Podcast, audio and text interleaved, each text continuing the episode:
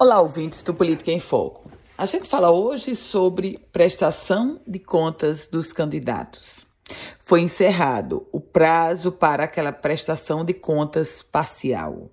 O Tribunal Regional Eleitoral do Rio Grande do Norte recebeu, dentro do prazo estabelecido pela lei, que seria de 9 a 13 de setembro, exatas 505 declarações, prestações de contas parciais de candidatos. Isso quer dizer exatamente 96,19% do quantitativo geral, que é o qual?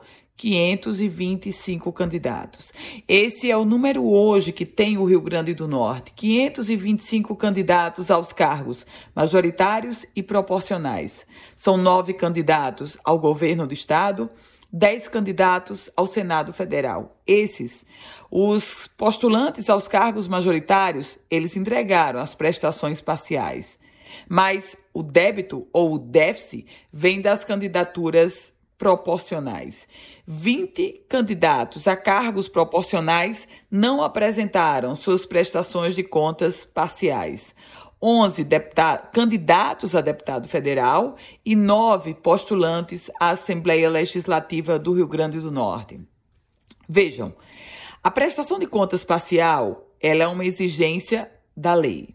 Não pode, de maneira alguma, nem a prestação de contas parcial, nem a prestação de contas total ser subestimada ou esquecida pelos candidatos, por um motivo muito simples. Essa ausência pode ensejar um processo de denúncia e até de cassação.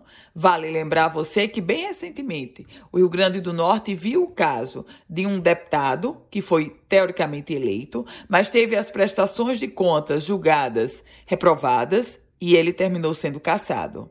Eu volto com outras informações aqui no Política em Foco com Ana Ruth Dantas.